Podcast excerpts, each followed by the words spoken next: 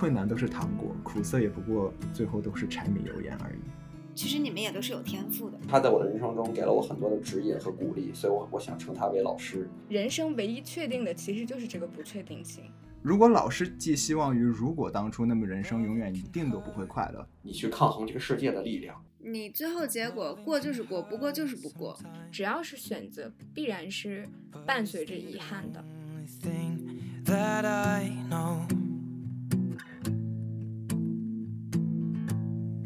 When it gets hard. You know it can get hard sometimes. It is the only thing that makes us feel alive. We keep this love in a photograph.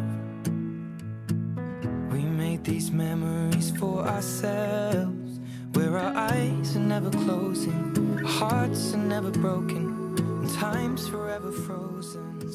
Hello，大家好，欢迎回到我们的四零四寝室。那么今天我们要开始新一期的夜聊，那伙伴们快点出来吧。嗨，我是晚清，我来啦。Hello，我是大月月，你们熟悉的双月。Hello，我是李叔叔，你们可以叫我昌俊。嗯，那么这一期呢，我们又重新回到了四零四寝室。在我我们四个都已经毕业了两年之后，那大家毕业的时候呢，会面临一些小选择，比如说梦想、生活，这些都是我们毕业的时候会有的一些关键词。那么在毕业了之后以及毕业的时候，我们都有什么小故事呢？这一期我们想和大家一起分享一下我们生活中的小故事。那我们首先从晚清开始。好。那我给大家讲一讲我的毕业时候的一些小故事吧。那我不知道我有没有之前跟你们四个、你们三个，不好意思，把我自己算进去。你是个外人，自己的外人。靠，嗯，我其实，嗯，那我就当就是说给各位听众朋友，然后也给我的几位好朋友们，我就是讲讲我这两年的这些故事吧，就是。可能很多人就是不知道的我的就是背景，我可以先跟大家说一下，就是之前听过我们节目的人会知道我是日语专业的，然后我是一个小语种专业的，我现在呢也在日本在读研究生。为什么我想来日本读研究生呢？其实是因为我大二的时候去日本交换过一年，之前我们也聊到了。那个时候我会觉得说，我还蛮喜欢在日本的生活的，因为我自己是一个不是很喜欢被周围环境影响，或者说被别人牵着走的这样一个性格。但我在觉得在国内的时候，难免会被大环境影响，然后偶尔也会有那种要卷的那种感觉吧。然后在日本的这一年呢，我是觉得我更能往我自己的深处走。就是更能真正的思考自己想做什么，想要什么，我就决定说，我毕业之后，就是我学习工作，我也想来日本试试，就是来读研究生。然后我当时的想法是说，就是我要读，我就读个最好的，就是要不然我来读它干嘛呢？就是当时对自己有这种迷之自信，而且我就是想在东京嘛，然后我就当时是想说申请一下东京大学，就是大家都知道东大，还有早稻田大学，就是早大。专业的话呢，其实呃，我从小还蛮蛮喜欢传媒专业的。这个其实我小的时候就是班里的小记者来着，从这个时间。哎，我也是小学的时候。你也是吗？是的，是的，还去过农村做调研。对，我当时还去过什么盲人学校啊之类的去报道，然后后来。我大高中的时候，我其实去考了传中传的那个自主招生，然后自主招生其实考的还行，但是后来高考分儿没够，然后我就学了小语种，因为其实我也挺喜欢学语言的，然后我就想，那这样的话，我研究生要学一个自己喜欢的，再加上我的爱好啊和一些实习经历，我就觉得我要去读一下传媒。然后东大其实跟传媒相关的有两个学科，一个就是纯的传媒学科，加上一点心理学，然后另外一个就是说可能跟电影艺术比较相关，我就两个都报了。然后在讲我这个故事之前，我就给大家普及一个，就是日本读研它很鸡肋的地方，就是我们所说的研究生，在他们那儿来说其实是属于旁听生。旁就是研修生这样的一个概念。我们国内这种研，其实在他们那边叫做修饰。就是知道这个概念的话，后面可能会比较容易理解我的故事。这点有点像美国的一个研究生和博士阶段的定义吧？就美国人没有把研究生当得特别重要，他把研究生当成是你博士之前的一个预科。如果你不上博士的话，你可能在美国读研有时候必要性很少，你会去读一个像国内类似于定位是专硕这样的一个学习技能的地方啊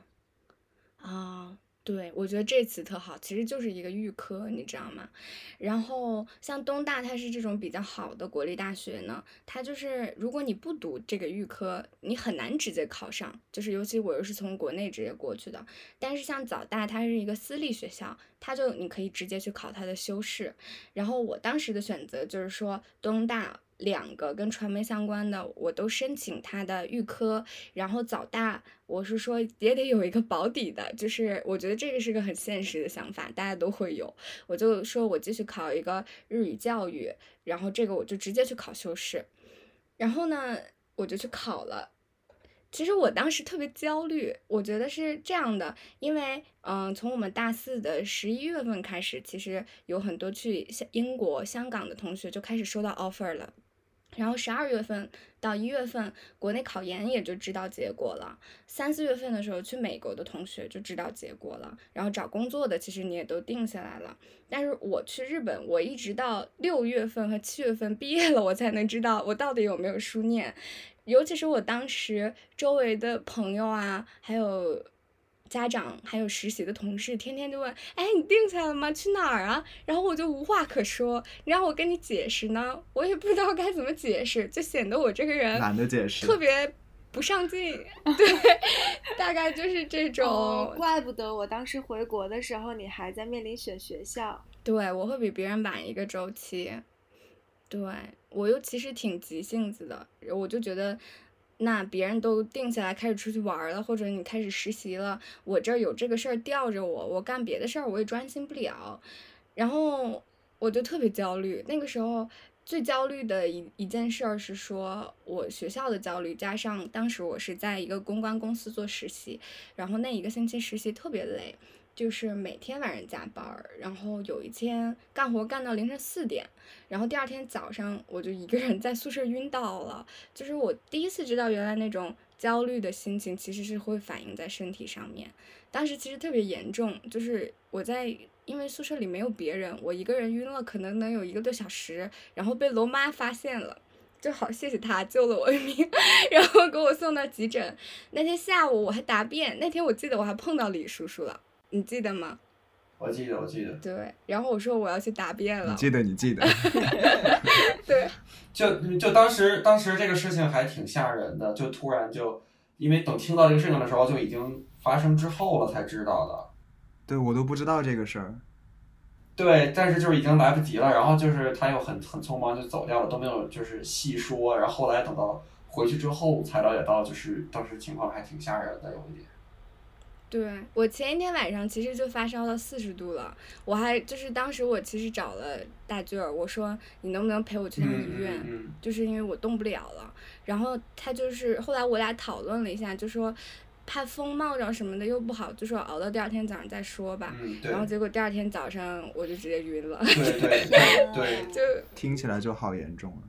对，然后但那天下午就答辩，我都是属于站不起来的那种状态去答的，然后脑子也不太清楚。刚回到宿舍，我就收到 offer 了，就是人生就是大起大落，这个事情真的就是这样。然后但收到的是东，对东大的研修生的一个就预科的一个 offer，然后从那个之后开始就是属于一切都好起来了，就是我。刚才说的申请就直接考的早大，也直接考上了，然后东大申请的两个预科都过了，然后而且另外一个是在毕业典礼那天收到的。我突然想到之前晚清说你答辩的时候，老师问你问题，让你答到一半忘了，忘了老师问的是 刚从医。刚从医院出来，脑子非常的不清醒，还答辩呢。我能去已经不错了。这叫天将降大任，必先让你绝望。是这么回事儿。我觉得在就是走申请这条路上，我觉得我算是幸运的。然后，但是接下来我就是面对一个很幸福，但是又很艰难的选择，就是呃，如果我直接去读早稻田大学，我两年就毕业了，然后读的是日语教育专业，那。东大它其实是个预科，就算去读了，它也不一定能考上。其实它考上的比例是很小的，就考不上的话，我就一无所有，就没有 任何文凭，直接回国，我也找工作什么面临很大的问题。然后就算考上了，它的时间连预科到研究生加起来可能要三年到三年半。现在我这个应该是三年半，因为后面遇到了新冠这些影响，而且当时也不知道说一起读预科的有多少人啊，教授他人怎么样啊，这些全都是没有办法获得的信息。就是我其实挺害怕，因为我当时一开始想法就是觉得我不想给父母增加那么多负担，嗯，因为我觉得你一提到出国留学这个事情，避免不了的就要考虑给家里。钱的这些问题，这是很现实的。那一个是两年，一个是三年，甚至四年，那差的我觉得不是一星半点儿。因为日本这边生活费其实还蛮贵的，而且最最害怕的是，嗯，我全都去试了，钱也花了，然后我最后没考上。因为我自己的原因或者是环境，那我怎么办？我就是当时真的怂了，一无所有，就是一无所有。这个时候，大家记得给我来一首那个一无所有的。一无所有。我总是问个是跟我走？可你却总是笑我一无所有。我要给你我的追求。还有我的自由，可你却总是笑我一无所。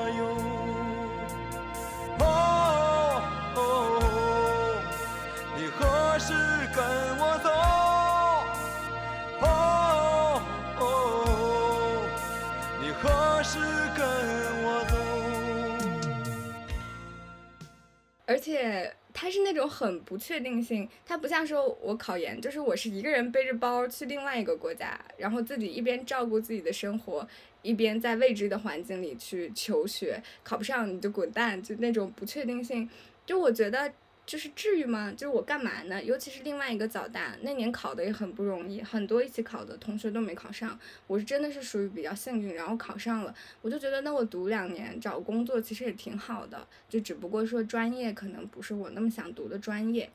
最后呢，促成这个决定的其实是两个人，就是与其说两个人，可能是两群人吧。一个就是我父母，尤其是我爸爸。就可能我跟你们聊过，就是我爸爸妈妈的事情，他们就是特别支持我。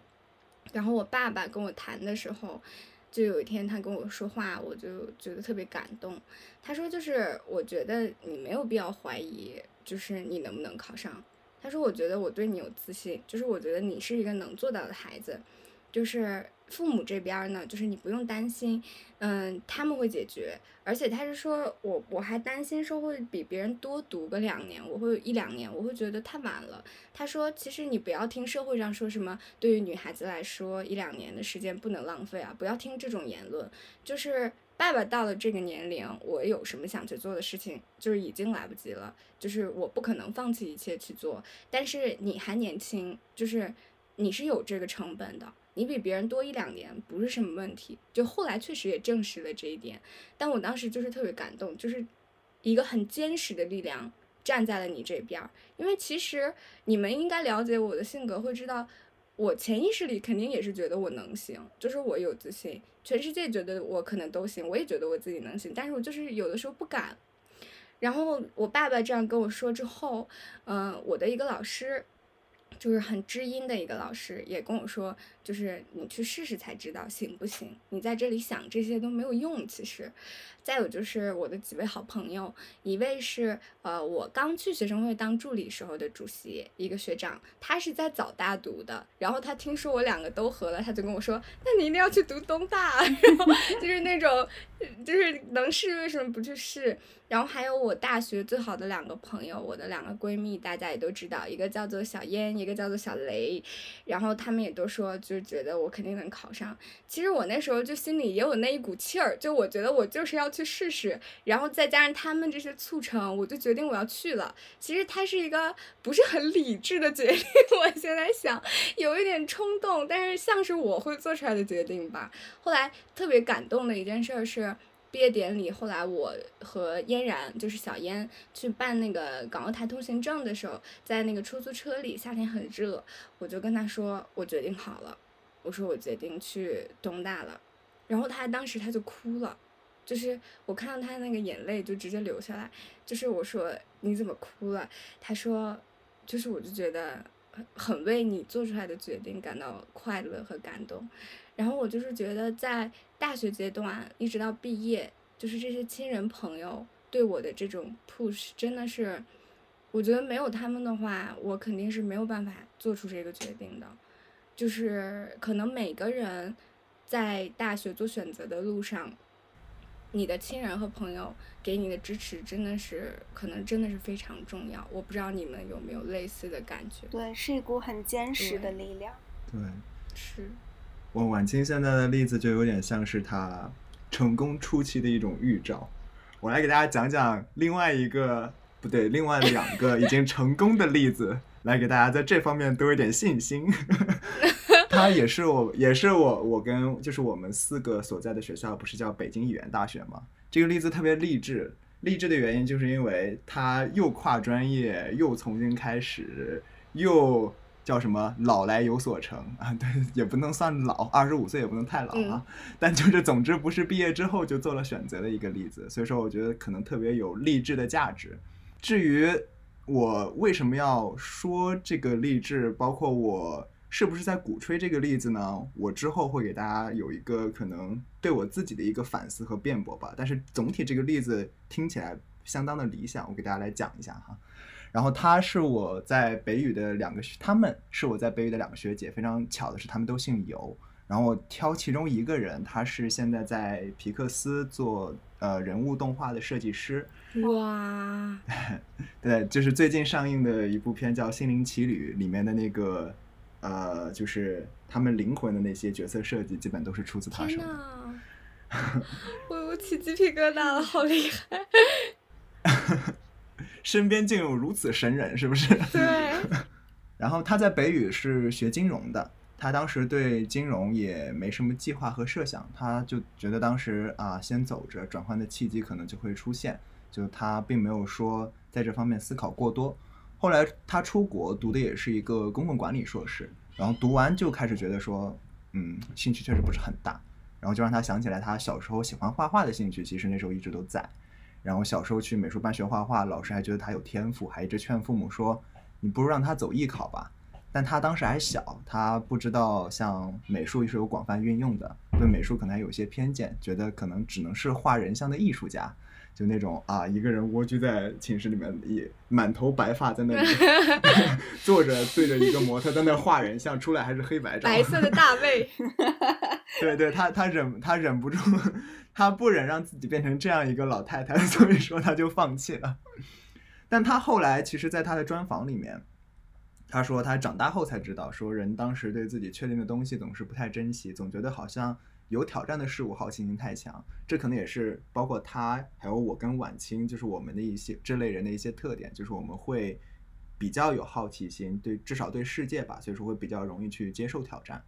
然后他当时就说，美术可能是自己可以缓缓的选项，他想要去更享受诸如文学、语言学相关专业的挑战。但后来因为他高考失败，所以被调剂到金融专业了。但这就是一个没有关系的一个高考失败。原来如此。嗯，然后我们来谈，来谈谈他是怎么进入皮克斯的吧。他二十五岁的时候，硕士毕业之后才开始转行，就是像刚才提到，他后来出国读了一个公共管理硕士嘛，在美国。然后他从素描开始从头学画画，然后其实也是因为他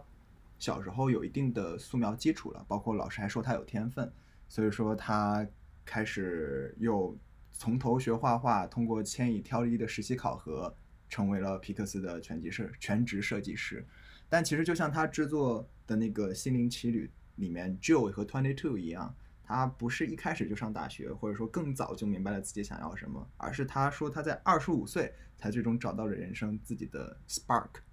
但但这里是一个引号的 spark 啊，因为我们也知道，看完《心灵奇旅》，就是 spark 其实并不代表具体某一件事，而是你找到了生活的方向。他在大学和研究生期间就也会有像大家一样的纠结，就是说啊，那我到底兴趣在哪儿？然后他凭借着对于自己小时候美术的一点点兴趣的坚持，所以一兴趣参加了许多艺术设计的项目，比如说他报名了插画设计班，商业的，然后可能选修了在研究生阶段阶段选修了很多的艺术课程，包括可能做了什么院刊平面设计师、策展人等等这些与艺术相关的一些活动，这些都是他寻找和适应的一些过程。嗯、那篇采访里面有说到，他觉得无法开始做决定时，最好的方式就是去开始尝试，就像刚才婉晴她老师对婉晴说的一样，这样的话他自己就会慢慢的开始积蓄能量，开始说我能哦能够看清我想走的地方在哪儿，想走的方向是什么。后来他就又升了旧金山艺术大学的 MFA，就是一个艺术硕士，然后开始了他啊从头开始学画画的一个好有过程。勇气啊！后来他对经过千里挑一实习生阶段，二零一七年他开始加入皮克皮克斯，一开始是夏季实习。然后这里就要讲一下皮克斯的一个制度，当然也是我从那篇专访里看到的。我没有去过皮克斯，所以我不知道。那里面说就是了解一下，特地去皮克斯实习一下，松松。这有点夸张了。不过它确实引起了我对于在国外生活的一些很多共鸣，待会儿讲一下大家就明白了。就是皮克斯，它每年都会从几千人的申请里面啊、然后挑选两到四个人到皮克斯的某一个部门实习。比如他那个艺术部门，最后就会挑两到四个人，然后就是到他的部门里面开始成为正式的实习生。然后招聘的话，他不面试，他基本上就看作品集，从 top 十开始，然后开始看自己他，然后会开始看他们的简历和自述，然后筛选过一轮之后，到 top 三就会开始打电话，直接开始问啊时间合不合适，能不能来上班了。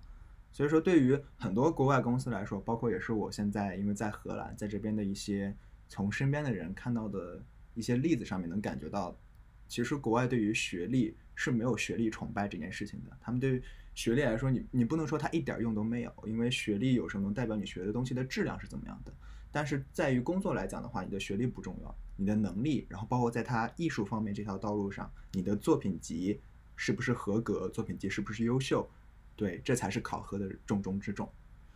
然后他实习期的实习期的时候，完成了参与的项目叫《玩具总动员四》。我的天呐，那！他们画人物的时候会融入自己的真人真事儿吗？对对，这在国外的一些很多设计公司里面是很常见的，就是以现实为蓝本，艺术嘛，取材于生活，来源于生活，最后又反馈于生活。他就是因为在《玩具总动员四》里面优秀的实习表现，所以留下来做了一个全职呃全职的角色设计师。然后皮克斯这个公司就听起来特别的好，他不用打卡，也从不加班，偶尔加班经理会仔细帮他们上报时间，然后还会有多倍的工资补偿。然后有同事需要照顾孩子，不到五点离开也是非常常见的，不存在等到老板自己走，呃，老板走了自己才能走的情况，你只要按时完成就好。然后包括还有，就他们有一个很相似，就是我之前包括在这边也不能算实习，但是帮老师做游戏的一个例子一样，就是呃，其实国外在设计方面，他们不会硬性规定你去完成这个时间是如何，就不会有一个说明确的 deadline 在那里。包括我现在做毕业项目也是，而是说我们会有定期的开会，我们有一个时间线，有一个可能标准时间线在那儿。但是经但是每周讨论之后，我们就会调整这个时间线来调整进度。所以说，你即便是只要你做了东西，你到点儿你做不出来没有关系，可以后推。这样的目的是让你尽量不要有压力，因为只有在没有压力的情况下，做出来的东西才比较完是因。为这个东西跟灵感有关系吗？嗯，可能是，嗯，就是跟创作有关、跟艺术相关的东西的话，我去 push 你太多，可能达到的效果反而没有那么好。然后，呃，他因为是转专业的嘛，他后来在做这个决定的时候，反思这个过程，他会觉得说，他也感谢他过去学过的金融知识给他了一份坚定。为什么呢？因为他当当他决定把转专业这件事情看作人生的一个投资的时候，他就看开了。他觉得既然是投资，那就要看长远的长远的收益。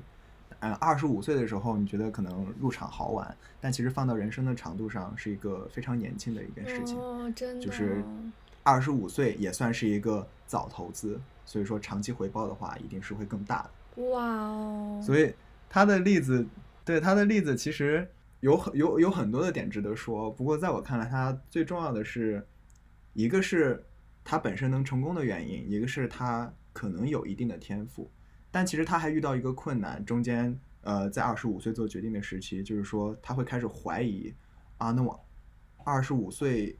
转行做市集，我现在的天赋是不是不够？他对自己的天赋开始产生了一个怀疑，对对自己没有信心。就但其实是这个世界上没有人对自己的能力是有信心的。所以说，当他开始想清楚了之后，那个便不再是阻拦他继续去追逐梦想的一个坎儿。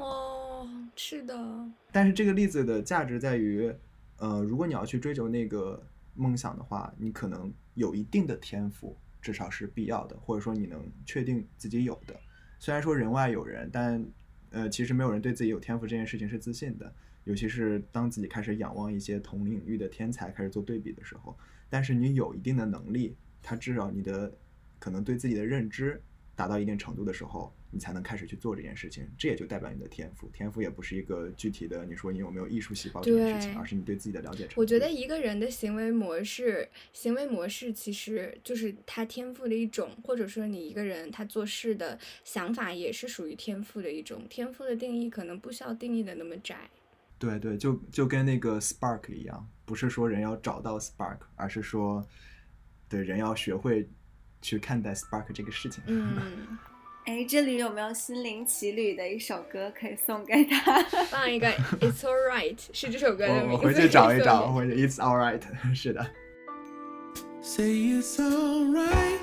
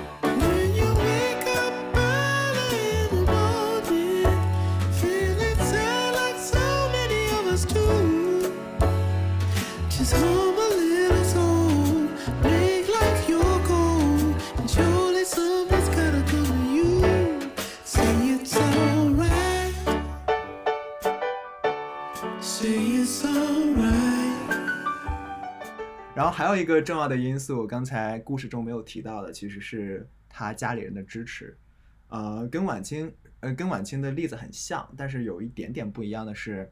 呃，他的父母对对这个小孩子，就是从小的时候，可能因为家境条件还不错，所以说对于孩子的放养或者对于孩子的教育，相对来说会，呃，比较高级一点，就是会教他从小开始自己做决定，然后包括呃读文读理到工作读研到和谁结婚，他们家长可能都会主动问孩子的想法，并且跟孩子做讨论。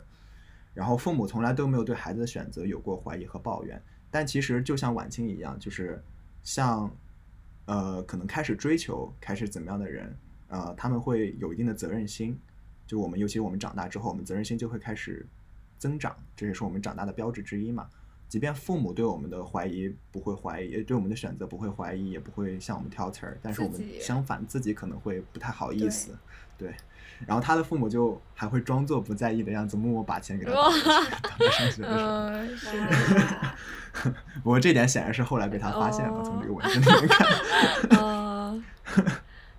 对，然后还有一个就是他这里面比较值得讨论的是关于你年龄的一个话题，就是他二十五岁转行做设计，读完书参加工作都快三十了。就是如果在国内看来的话，这个年纪你该干什么事情，大家心里也有个数结婚嫁人，对对，，而在我们嗯，包括我现在可能在这个环境里面，重要的从来都不是年纪，因为人总会三十或四十，甚至更老。比如说我身边，我我这个专业不是一个特别受中国人欢迎的专业，因为它不是一个贼热门的专业。然后我身边，呃，我大概有三十个同学吧，然后我身边一半儿的人都是二十七岁以上的人。嗯就属于是，当你跟他们交流的时候，你完全没有感觉到任何的代沟或者是障碍，因为大家在这个地方做的事情都一样，就是追逐自己发自内心喜欢的事情。所以说，像回到刚才呃尤倩的那个例子，他对未来从来没有过具体规划，他只是想在，包括他现在只是想在打磨自己的同时，体验更多的人生经历。这也是我差不多是我的一个信条吧。就他觉得成就这件事情不在乎外在的定义，全看是否按照自己的意愿而活。就这个故事要做总结了，这个故事 听起来特别的理想，就就包括也刚开始我第一开始就提到了说，我我会有种怀疑，说我要是把这个例子讲出来，会不会有一种鼓吹大家不顾一切去追逐梦想的嫌疑？呃，当然我们有时候。没有去做这些看起来轰轰烈烈的决定的原因，可能是因为你还不知道选择什么去坚持下去，可能因为你还不够了解自己。那这时候你肯定是不可能说放弃一切去追逐梦想的。但很多时候，像刚才这个例子里面，我更觉得我们不相信这些理想化的环境，是因为我们可能缺乏一些勇敢的表现吧，缺乏放下一切的勇气。就奇葩说之前有期节目里面，詹青人有句话特别打动我，叫。呃，是在讲异地恋相关话题的时候，就他说，这个世界上有什么是我们不能放下的？这个世界上到底有哪条路有那么难走，要不然我们把所有的青春、秋天都错过呢？是不是他在那个风、那个落叶的那条路上走的时候，他突然想到的？是他在他在当时好像旧金山还是洛杉矶的那个落叶落叶落叶的路上面，秋天的时候走，然后开始对他之前错过的一段感情，然后进行反思，就觉得。呃，其实年龄小的时候是可以做出一些突破的，是可以去有这些放下一切的勇气的。嗯，然后这个故事对讲完就是，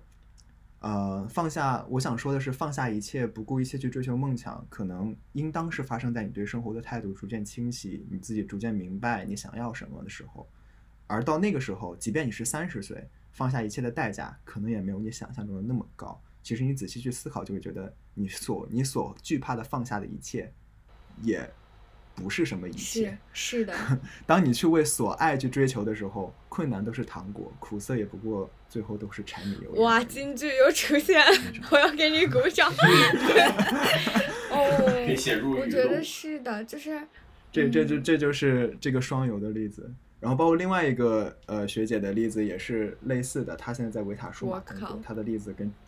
这个尤倩学姐。也是相似的，那个有维塔数码，就是世界上现在最有名的两个做视觉特效的公司。比如说，它的代表作品就是《魔戒》《霍比特人》这些。对，这就是身边一个学姐的例子。我觉得我在这个里面至少鼓舞对，特别有鼓舞，而且很有共鸣。就是，嗯，尤其是对你刚说的在国外年龄的这个问题，真的不是问题，因为这个可能就要涉及到我这个故事的后半，就是我当时是做的这个选择。我想给大家分享一下，就是。这种看似于好像还挺顺、很幸运的经历，它背后后面在东京的三百三十四天是如何折磨我的？就是每一天我都记得，因为嗯，确实来嗯，就是去年是吗？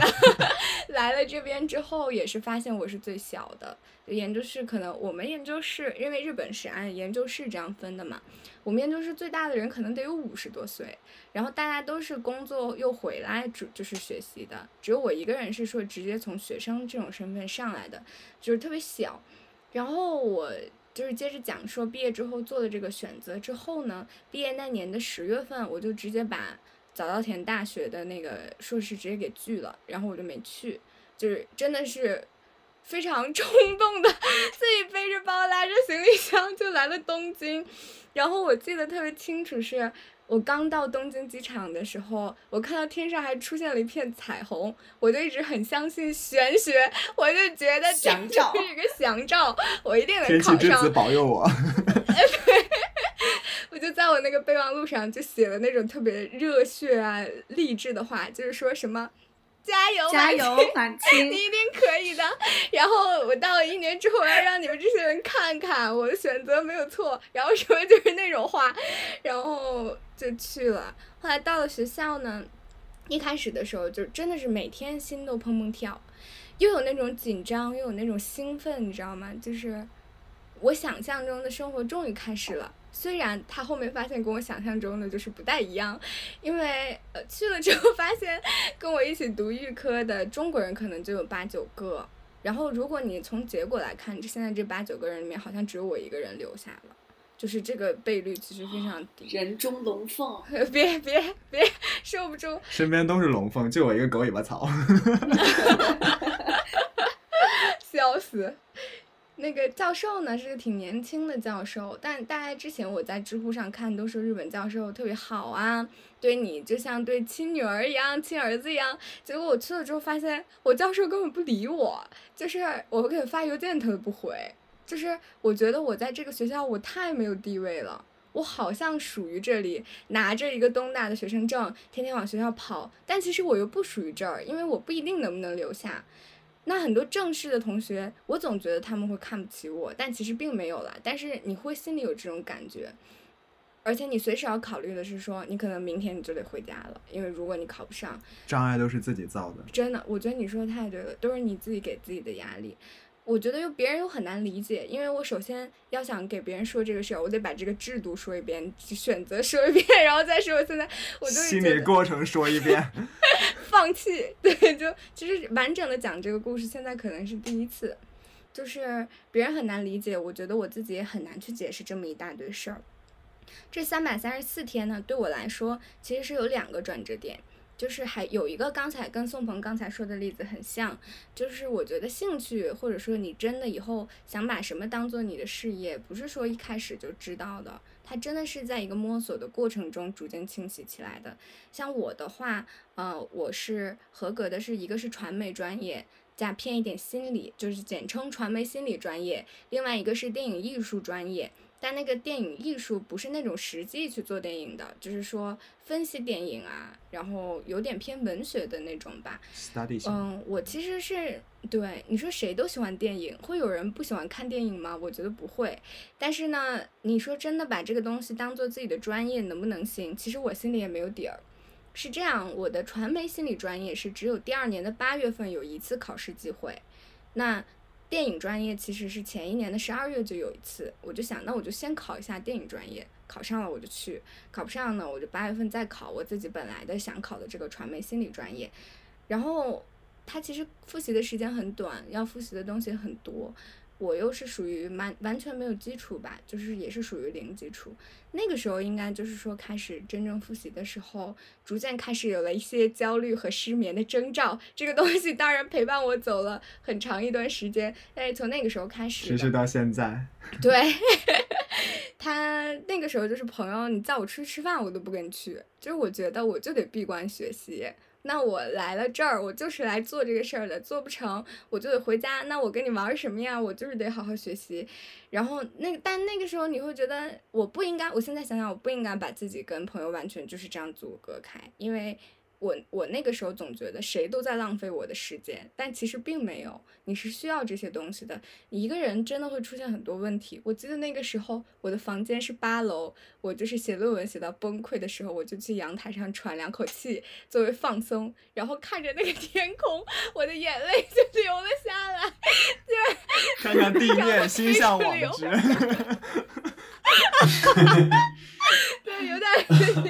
是 想可以再约我出去吃一次，再爱我一次好不好？后来我就是真的觉得要不行了。十二月份圣诞节的时候，之前在 Clubhouse，我的一个朋友耳朵，就是樱花三姐妹 里面的一个，就是他其实我们俩在那 Clubhouse 上面也讲过这个事儿。他就是觉得我状态不好，一定得拉我出去吃饭，就是我们圣诞节出去吃饭吧。我就拒绝了他，因为我说不行，我要学习。然后但最后我觉得。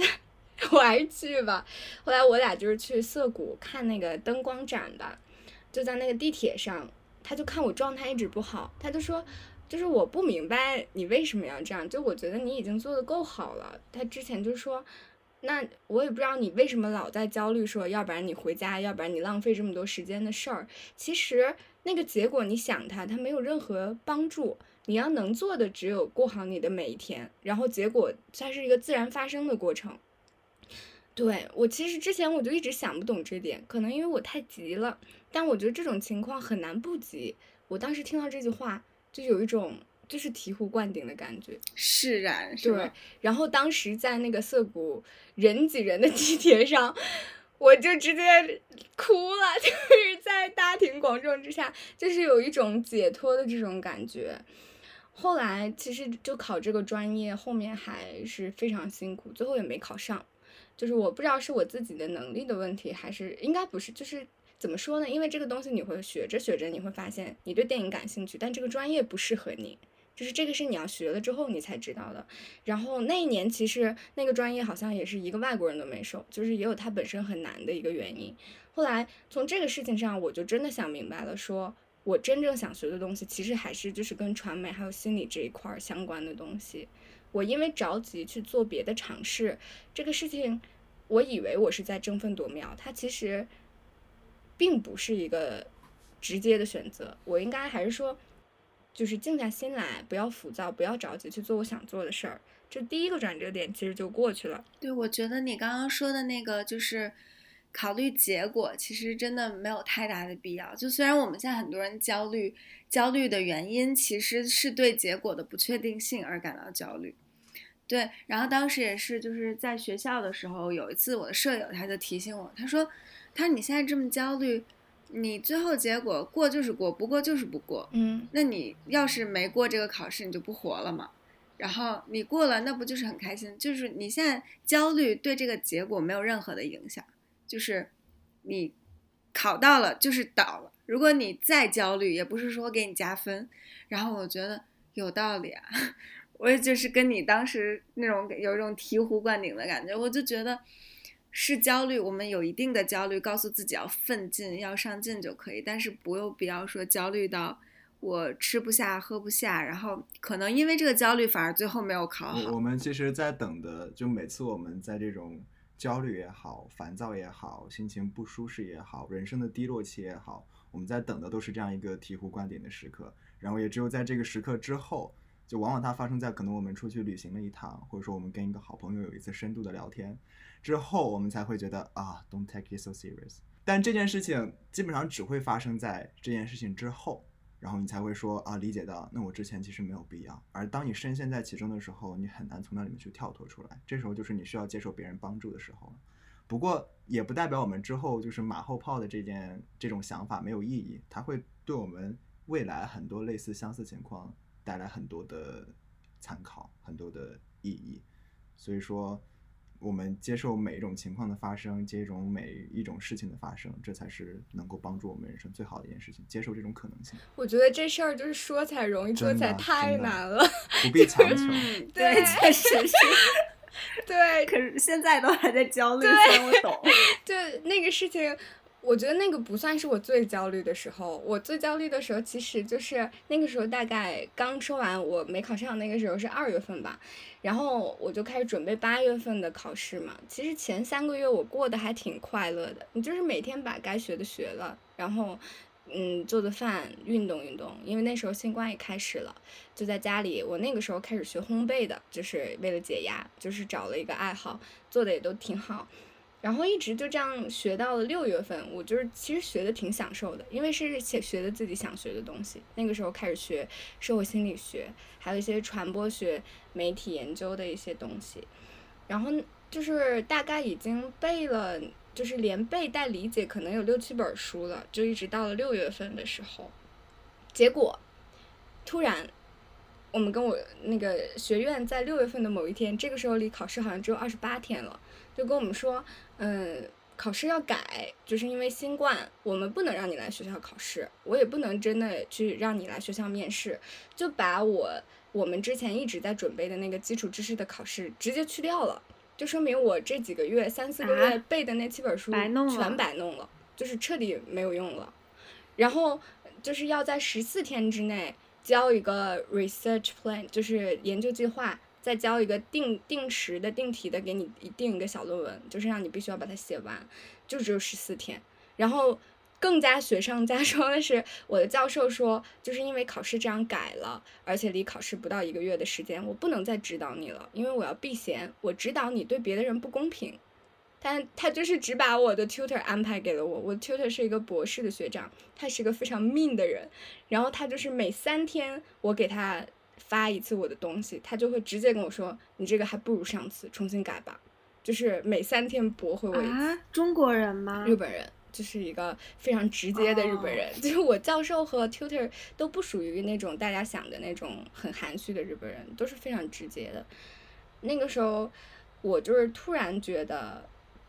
就是没有，其实没有太多的时间去想，这怎么会埋怨说为什么会有这样一个变化，因为对于我来说，就真的是争分夺秒是我现在要做的事儿。那个时候我大概每天就是也是用那个番茄工作学习 A P P，每个人可能都用过。我那个是打广告。记录纯集中的时间，集中的时间是就可能每天都有十一到十二个小时，就是不是说我坐在那儿学习，就是真的学进去了，可能得有那些时间。然后那个时候就是每天晚上，我感觉就不是说我要去睡觉，就是我的眼睛就是已经痛到再也看不了电影电脑屏幕了，我再去休息。但是其实呢，我也睡不着觉，就是最严重的一次，好像我连续三天都没睡着觉，这事我都没敢跟我爸妈说过。他们如果现在听到我是有，很多相同经历。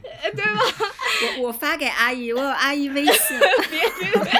阿姨听一下，从多少分开始？她就知道我失眠，但她不知道我就是真的是睁眼到天亮，连着三天，那心跳的都要不行了。就是因为你身体很疲劳，但是你的思维很活跃，你想的东西也很多。对，这这太痛苦了。对，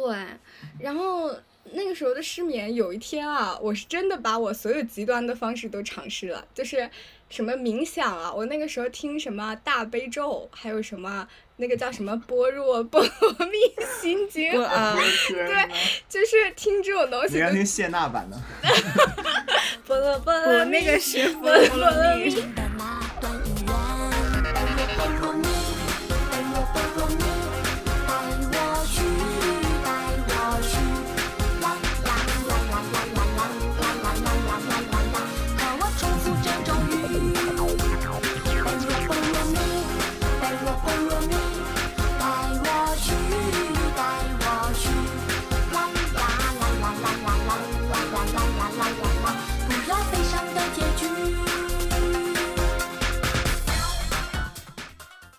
就是这些东西都救不了我。然后后来我又说做瑜伽，然后或者说出去跑步，给我自己折腾累了，然后也也睡不着。然后我说那我做点别的事儿，分散分散一下注意力，我画画吧，就画了两幅画了，还没睡着。我就起来我说跳会儿舞，唱会儿歌，就是折腾了一宿，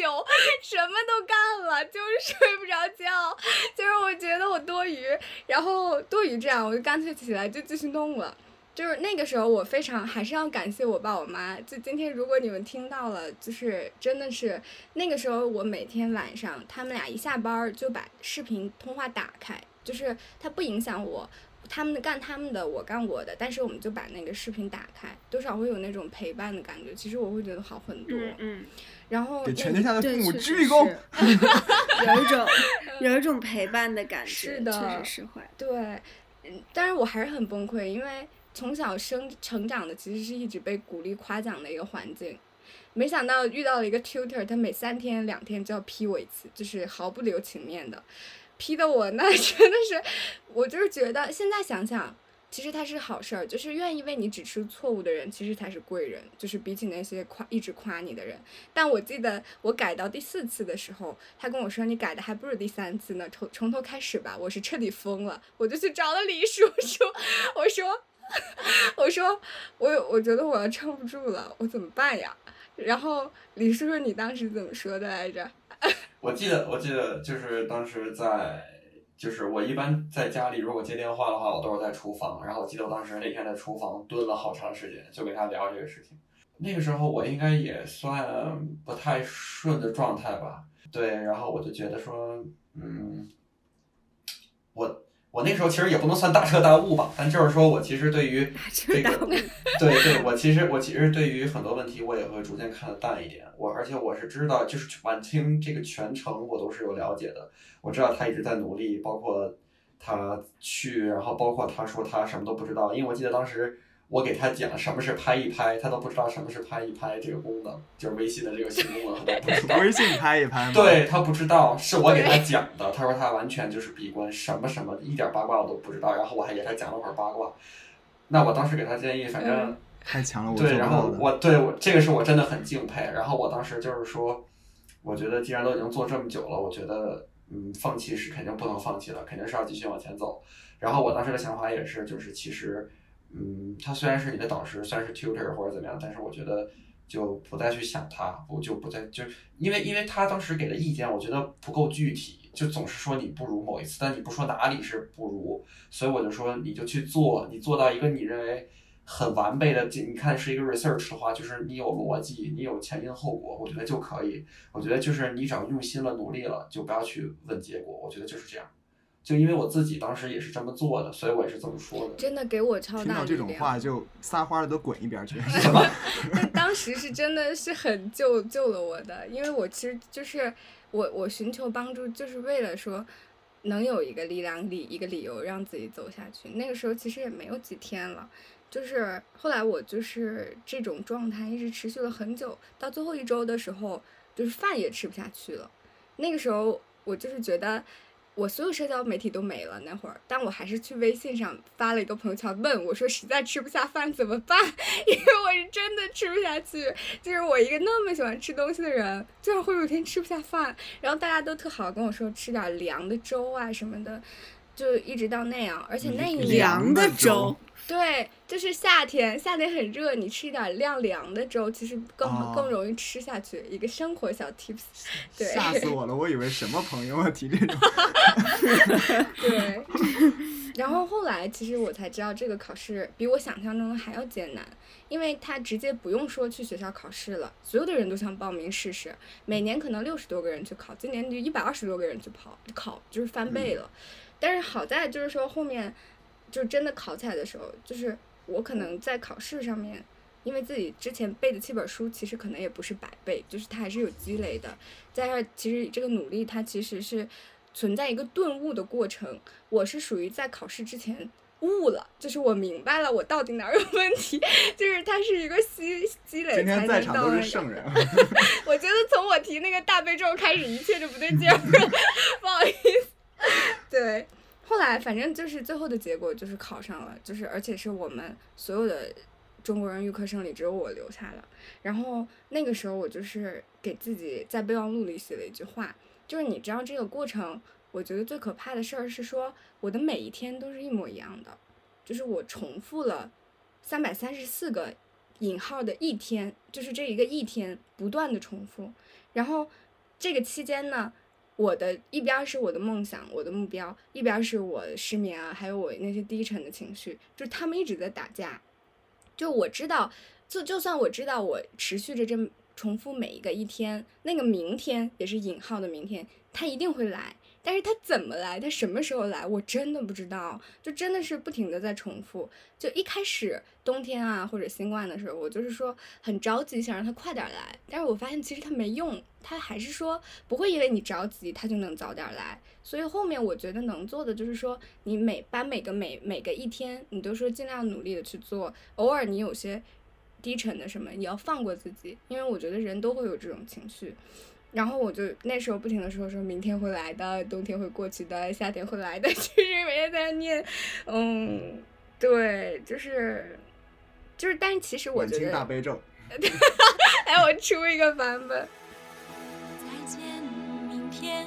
明天只在我梦里面。梦中的我是否值得走向黎明？忘记从前我所失落、失落的起点。忧伤的过去，已忧伤的走远。我觉得这个日子还挺有意义的。我觉得人这一辈子有一次，就是不能说持续这种状态，但是有一次这样特别忘我的努力的这种状态，我觉得挺好的。小月提到“忘我”这个词，就让我想到《心灵奇旅》里面那段雨水的例子了。啊，就 是 ocean 和 fish 的那个，你说，对他大致的意思是讲，当你非常专注去做一件事情的时候，这个忘我状态当然是很好的，但是你后来可能会发现，你努你努力去追逐的那个目标，你得到了之后，你心里并没有特别特别喜悦的感觉。就像那个雨水的例子，他说一个鱼问问问，好像一个比较年长的人说：“我什么时候才能在海里啊？”然后那个年长就回答说：“你已经在海里了，就是你无时无刻不在海里。”这就是包括像晚清刚才讲到说啊，我努力了这么多，我前面焦虑了这么多，结果考试时候发现它比我想象的要简单。就是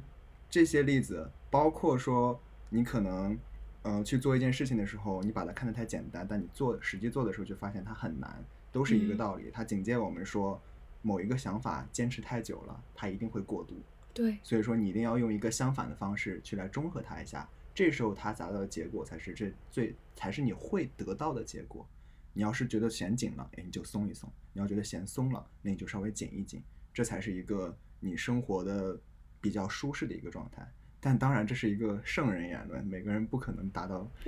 每个人不可能说我一嗯辈子这样做，尤其是在我年轻的时候，这样做反而会少了一些活力。但是如果当你觉得走不出来的时候，你这样想想，可能会把你的弦稍微的扭得正常一点。好像被风刮走，刮遍整个地球的那种，在我爱的城市停走，停走。是谁把冲动说成青春期躁？以为还是无聊。一个人你沉默，两个人太啰嗦。有话题的时候，认定你是好朋友。如果灿烂星空，自己不够闪烁，才不会担心坠落那么多。别带我到太高、太远、太险我看不见的地方。白雾山岗，总有蜘蛛网，没有人在身旁指引方向。原来我只是看起来匆忙，把我的失眠时间拖延一个礼拜以上，记忆力又下降。明明说好早起看太阳，又生怕遗忘。所以随时随地竖起我翅膀。晚清他可能本身语言方面加上他语言方面学得好，加上他对这方面感兴趣，可能再加上本身是文科生这种天赋，我觉得就是在就比如说，就算追梦吧这种过程，我们天赋和你就是对于自己的这种认知也好，然后也也加上你自己的努力，我觉得这些都是要相辅相成的。嗯对，就比如说，呃，我的一个朋友吧，他其他其实是我的大学同学，但是我们只做了两年的大学同学，是怎么回事呢？就是，呃，他在大二的时候，他大一大二一直都很喜欢摄影，然后一开始的时候是，嗯，大一的时候会帮一些同学或者他约一些，因为我们学校很多外国人嘛，他会约一些外国人拍一些人物写真。对，然后后面到了大二开始，他觉得说，呃，他这个自己拍的还不错，然后也有一个自己的风格，他就开始会接一些客片儿，然后就是相当于赚一些小的零用钱。但是他一直是想要走摄影这条路的，并且他觉得自己并不是那么适合读语言。就是他之前跟我说过，他说，嗯，我语言虽然也不是也不算差，呃，毕竟像高中也是一个很好的高中，然后高考分数也不错，然后在班里就算大一大二的时候也是成绩不错的。他说虽然我语言不差，但是你让我一直学语言，我不会出人头地。就是说语言我可以作为一个我的工具，但是我我知道自己以后绝对不会用它作为一个生存的方式。他有更大的追求。就比如说我工，嗯，对对，而且他说他自己就是我我语言说的很好，但是你让我讲出来，比如说我去教别人，为什么这么说，我说不出来，我永远说不出来，就是这是他对自己的一个认知。然后他大二的时候最启发他的是，他当时去听了他特别喜欢的一个摄影师叫林海音，然后那个林海音他在北京有一个分享会，就相当于自己的一个经历的分享会，并且你可以去把自己的作品拿过去给他看，让他提一点建议那样子。然后当时那个他就去了。呃，我还没有说他名字啊，他叫胡迪，对，然后后来胡迪就去了，不好意思，没发现。胡迪说：“然后嗯后来嗯，你在说谁黑人问号。说呃听起来好像我，然后后来胡迪就去了，然后他当时就是正好最后的时候有一段时间是可以跟林海音就是面对面交流，然后他就去问他，后来他就得知林海音他也是大二辍学，当然并不是鼓励大家辍学哈，就是说。呃，他是大二的时候，因为他也是他本身是学音乐的，是学小提琴的林海音。然后他大二的时候也是说他喜欢摄影，他想以后的梦想是开一个自己的工作室，走商业摄影，然后用这样的方式去作为自己以后人生的一些来来填充的东西。后来呢，他就跟胡迪说，他看了胡迪的作品，觉得他有这个能力去试一下。然后并且给胡迪签了名，在一张胡迪呃在自己的作品就胡迪打印出来的，然后他签了名，然后给他写了一个 To Hedy，然后加油。然后，胡迪每一天好他都把那个放在自己的书桌，他书桌上垫了一个透明的那种垫儿，然后他把那个夹在底下。从那个时候开始，他就跟我说，他说我觉得我也可以试一下，就是我休学，然后去美国读摄影。我说那你试一下吧，因为我是觉得他真的有这个天赋，一个是他的审美，他审美就是跟我们平常可能说不太一样，包括我的审美有一点被他影响，是因为他经常给我发他觉得好看的照片，他平常拍的会问我问意见，然后他的像现在作品集，他每次的期末、期中作业他也都会发给我看，让我提一些意见，就是审美，首先他的审美在这里。第二个是他愿意下功夫去钻研，就是摄影这方面东西。第三个是他很有自己的风格。后来他就也是跟家里人沟通了这个事情。那家里人的态度呢，并不是说像可能晚清这样，或者说像刚刚宋鹏分享那个例子是完全支持的态度。他家长是说，我不反对你这个选择，我可以给你出这个钱，你需要找老师啊，呃，升学校啊。我可以给你这个钱，但是这个过程我不会参与任何一点意见。如果你失败了，申请失败了，可能你本科的学校也没有保留住，那我这个后果你要自己负责。然后他当时其实也是纠结了很久，因为如果有可能失败，会面临，嗯，他要准备半年到一年的作品集，那可能大学本科的课程也就放在那儿。对他不，他不能说每天都来上课，他那个时候经常请假。后来呢，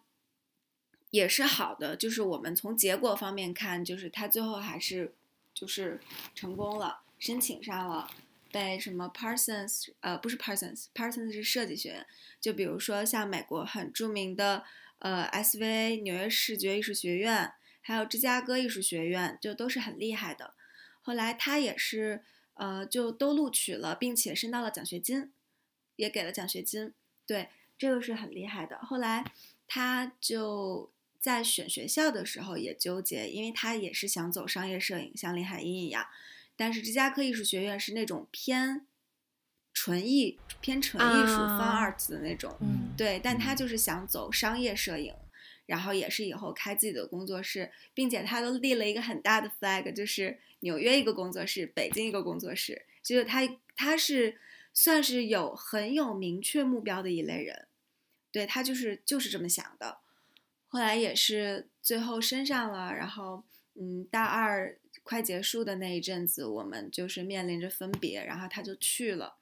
不是就 他就去了，去了，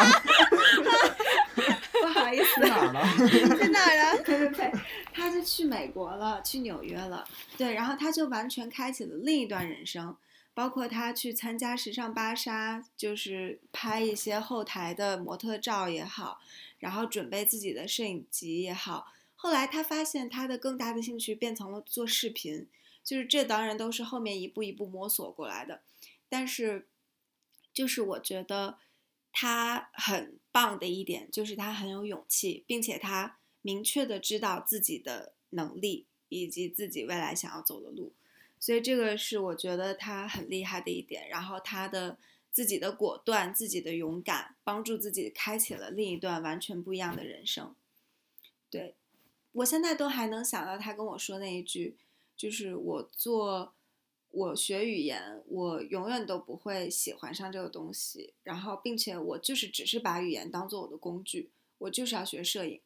就是他的目标特别的明确，所以我觉得，嗯，在勇敢去追逐梦想的时候，还是要首先要考虑到自己个人能力问题，也要考虑清楚吧，因为就像刚刚你们分享的例子一样，其实你们也都是有天赋的，并不是说我零基础开始去想要进皮克斯。或者说我根本不会日语，我要想要去日本读研，就是我觉得要清楚自己的能力范围，并且稍微做一点勇敢的尝试，我觉得这样就是很好的。嗯嗯，你像这样一圈听下来之后，无论是刚开始晚清讲的例子，还是我讲的双游的例子，然后包括像小月月讲的胡迪的例子，就像刚才小月月提到的，那么第一点就是说。你可能一定要有一定的天赋，并且这个天赋是你经过自我认知之后，你觉得能够支撑你继续走下去的一种天赋。然后第二个就是你需要你需要努力，虽然大家努力的方式不同，但是像像晚清就是三百四十四三百四十三天还是多少天？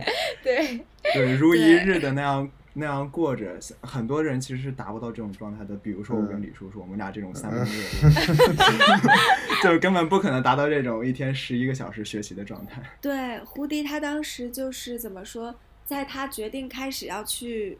读研，换换不是读研，重新读本科，因为其实这也是一个很勇敢的决定，就是，你想你已经大二了，然后你又要重新再去读四年本科，其实这个也是挺重要的一个决定。那个时候他也觉得说，我都大二了，我都这么大了，然后他还跟我说说你毕业了，我那时候才大二，你都读完研了，我可能大学都还没有毕业。就是他说，首先我会和我国内的同龄人稍微有一定的脱节，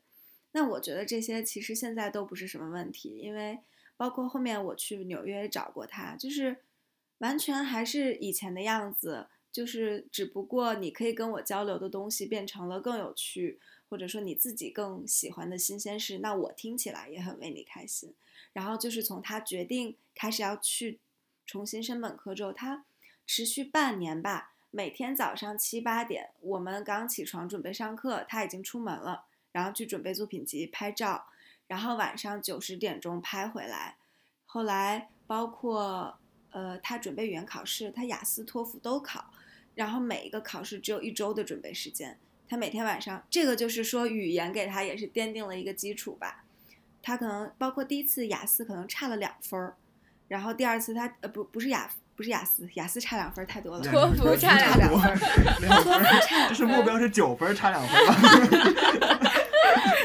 托福托福差两分儿，然后就他就说不行，再考一次，然后紧接着又又考。他那个时候一天，呃，因为托福他买了很厚很厚的一本单词书，虽然最后也没背完，但是他那天他那个时候平均每天要背两三百个单词，真的就是整个人的大脑我觉得使用到了极限。真的，我问他，而且都是那种很生僻的词，我问他，他都能答上来。但是当他考完试出考场那一刻，跟他跟我说，前几天背的那几千个单词我全忘了，就是我觉得 逼自己一把，虽然可能以后也用不住，但是就是逼自己一把还 是挺有用的。然后后面他身上的时候就特别为他开心。这就是考完试之后那个劲儿松下来了，就不记得了。鱼的记忆，然后对对，然后你像刚才提到，我们提到天赋是必要的，努力是必要的，然后还有这三个例子里面，家人的支持、朋友的支持也是必要的。你像胡迪的小月提到胡迪这个例子，好像面上是他家人没有那么支持他，但实际上他已经给了胡迪自己做选择的机会，并且提供了帮助，这其实就是一种支持了。所以说，如果你的家境条件有一定的限制，如果你身边的人没有那么支持，这也是你需要去考虑的一个很很重要的一个部分。对，并且我觉得，如果如果就是你是一个不那么呃，可能你有压力会比较憋在自己心里，你可以去主动的向周围人寻求一下帮助。就比如说像晚清实在坚持不下去的时候，我就会去找李叔叔。对，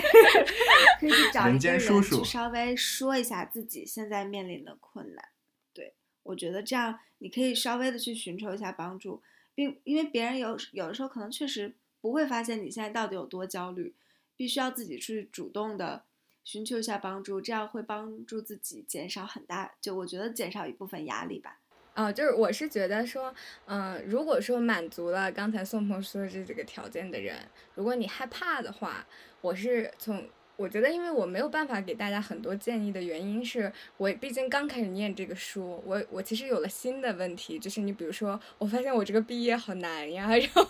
在这就是，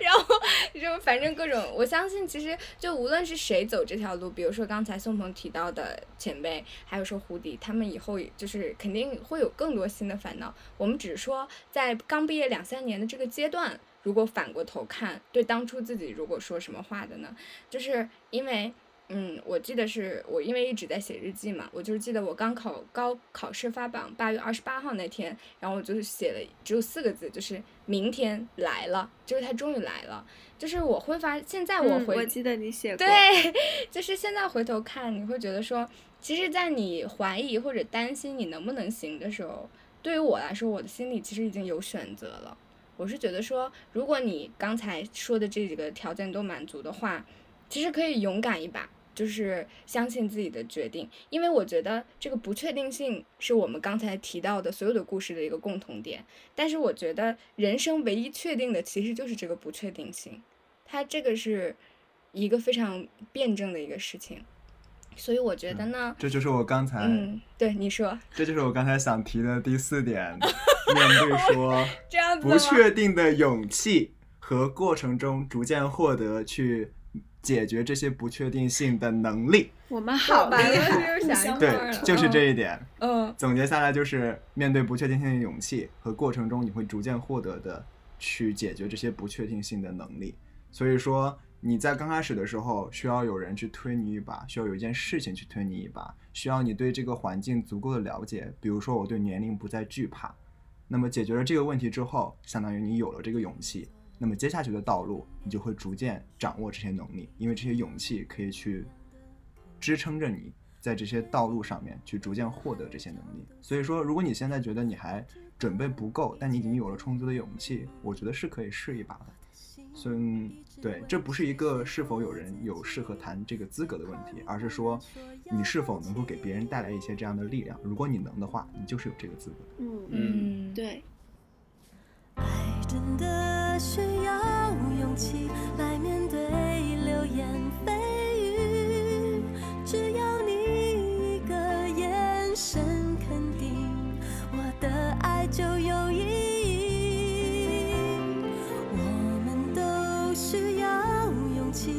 相信会在一起，人潮拥挤，我能感觉你。放在我手心里，你的真心。天哪，得到了内心的治愈。但其实现实生活中确实有一些可能，我们能力，我们梦想很坚定，或者说很炙热，我们的心很炙热，但可能有时候会有一些无奈的情况出现。就嗯，大句儿，你是不是有一个故事，对但是就是在你们说的过程中，其实我也在反思我想讲的这个故事，因为其实我们刚才，呃，对于就是追求梦想的一些先决条件举例举的也很明确。那我要给大家讲的故事，可能在这些先决条件里边会发现，有一些先决条件非常好，但有一些先决条件几乎就是没有。嗯，这是一件嗯挺艰难的事情。艰难，对它这个艰难，就是说，呃，首先说天赋，你怎么去判断这个东西很难讲，但是基本上，嗯、就是这个东西，我觉得每个人可能都有那么一点，就是如果你去做了，你发现你能做进去，它就是一种天赋。那么最后这个天赋的含量有多少，是等你做出来结束之后，你才能呃，回过头去说你的天赋有多少。但是在你一开始的时候，你觉得这个东西它吸引到你了，深深的吸引到你了，我觉得你就可以去做。那么第二点就是努力，嗯，对，这其实让我想到了，就是我不知道大家有没有看最新一季《演员的诞生》，里面那个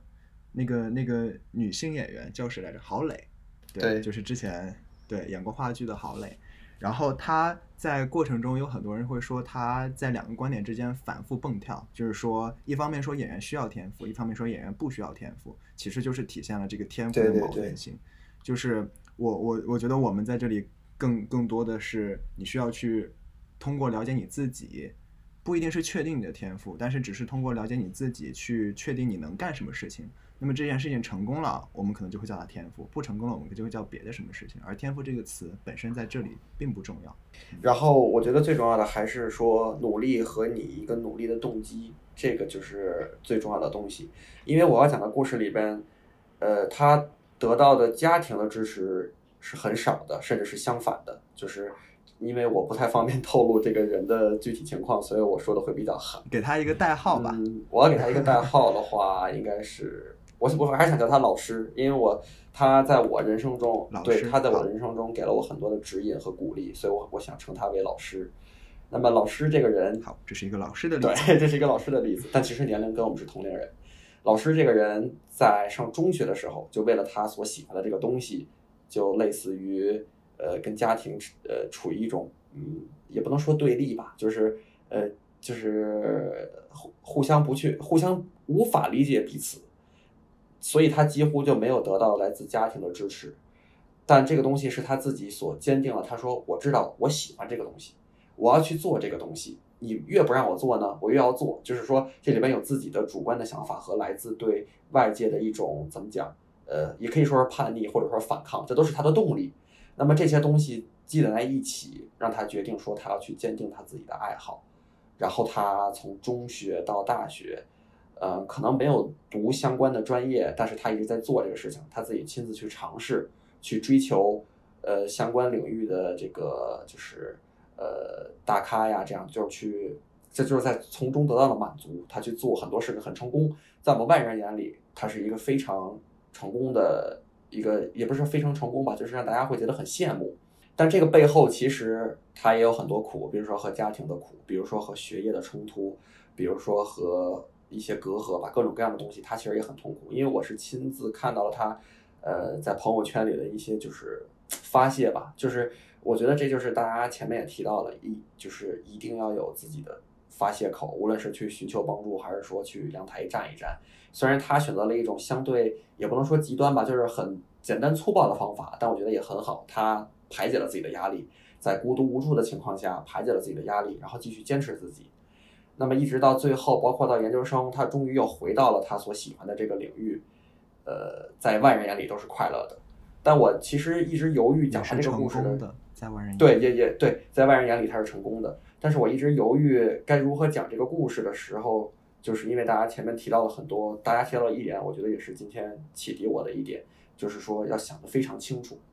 因为在我刚才的叙述中，我就说了，其实也有一点点叛逆的成分。当然，这是我自己的分析了。从他给我的反馈也是带一点叛逆的成分。他可能这个动力不光是自己的喜爱，喜爱也有一些反叛的精神。那么最后，其实等经历了十多年的沉淀之后，他给我的反馈是，他有点后悔了，他不想再坚持这个东西了。对他想换一种方式，就是可能这个爱好就是爱好，就是可以去亲自体验的爱好或者去欣赏的东西，但是这个东西不能当饭吃。他发现这个东西不能养活自己了，可以说是被现实打败。但是我通过大家今天的分享，我认为是其实没有想的太充分，因为它不像是比如说设计，我可以去做做广告式设计，做动画式设计，比如说我去做传媒，新闻是传媒，电影是传媒，很多都是传媒。但是他喜欢的那个东西呢，相对小众一点，可以走的方向就是很少。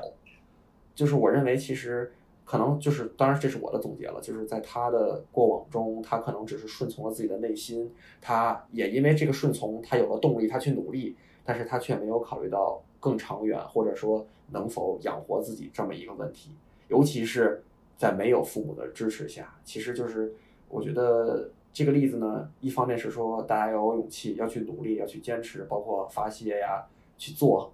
呃去做好自己，去努力。那么另一方面就是还是要想清楚这个目标到底能不能行。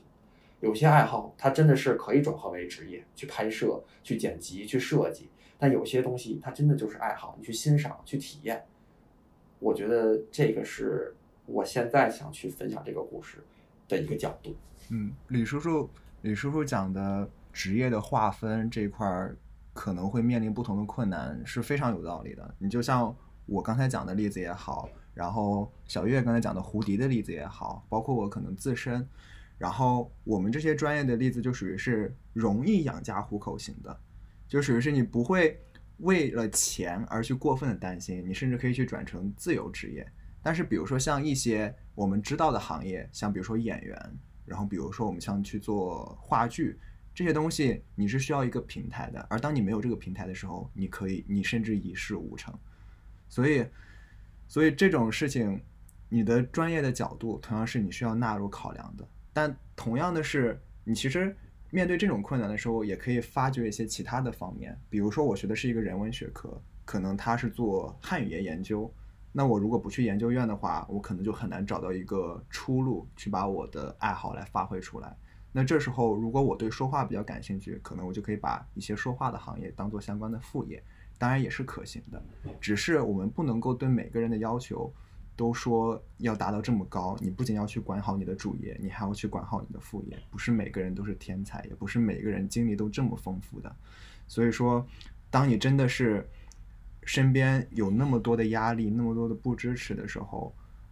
让自己活得更舒服一点，还是让自己活得难受到不行而去追逐梦想，是需要一个写在本本上开始衡量的问题。像刚才李叔叔提到的例子，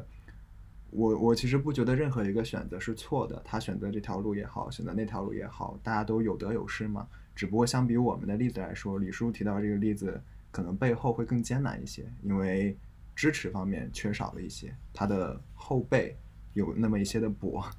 让人让人让人觉得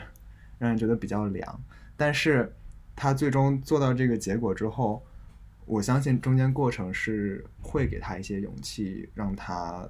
能知道接下来怎么去的。就像晚清说的，呃，可能李叔讲的这个例子跟晚清一样，都是属于是我们在追逐梦想的过程中，我们已经成功实现了一部分，但我们现在继续面临这个坎儿，因为我们年纪还小嘛，我们现在还不知道怎么跨过去。但相信我们讲的这些力量，无论是我们讲的这些例子，成功的例子也好，包括可能下一期我们会提到的一些没有那么成功的，甚至说相对来说，呃，就是跟成功搭不上边儿的一些例子也好，都对我们，包括都对大家的选择，可能会有一些参考的价值。这是我觉得每个人不同的经历，人生中不同的经历，包括每个人不同的经历，能够带给你的思考。价值就在这一点上面，而不是代表他能真的给你一条明晰的路，这是不可能的。对，我也觉得，尤其是其实现在这个时期，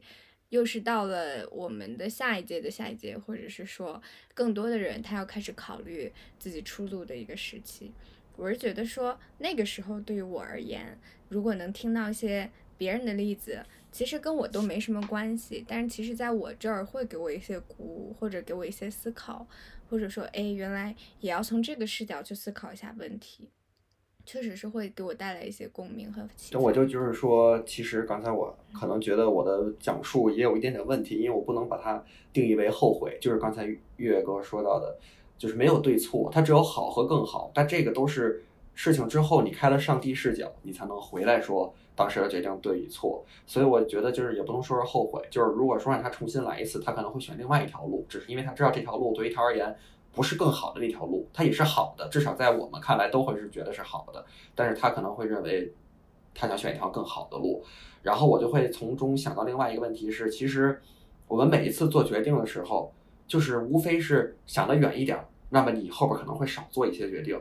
还有一种就是你只是活在当下，你只需要考虑现在这一步怎么走。那么等到后边的时候，你碰到新的困难，你再去做新的决定。但是有人可能会说，哎，我我新做决定会不会有点晚？可是就是从刚才我分享的例子和晚清的例子就能看到，其实这个过程中你积攒了很多你自己的能量，比如说你去抗衡这个世界的力量，你的那种勇气，你的那种坚定，你坚持三百多天，你甚至不吃不喝，就是这些东西都是不吃不喝有点严重。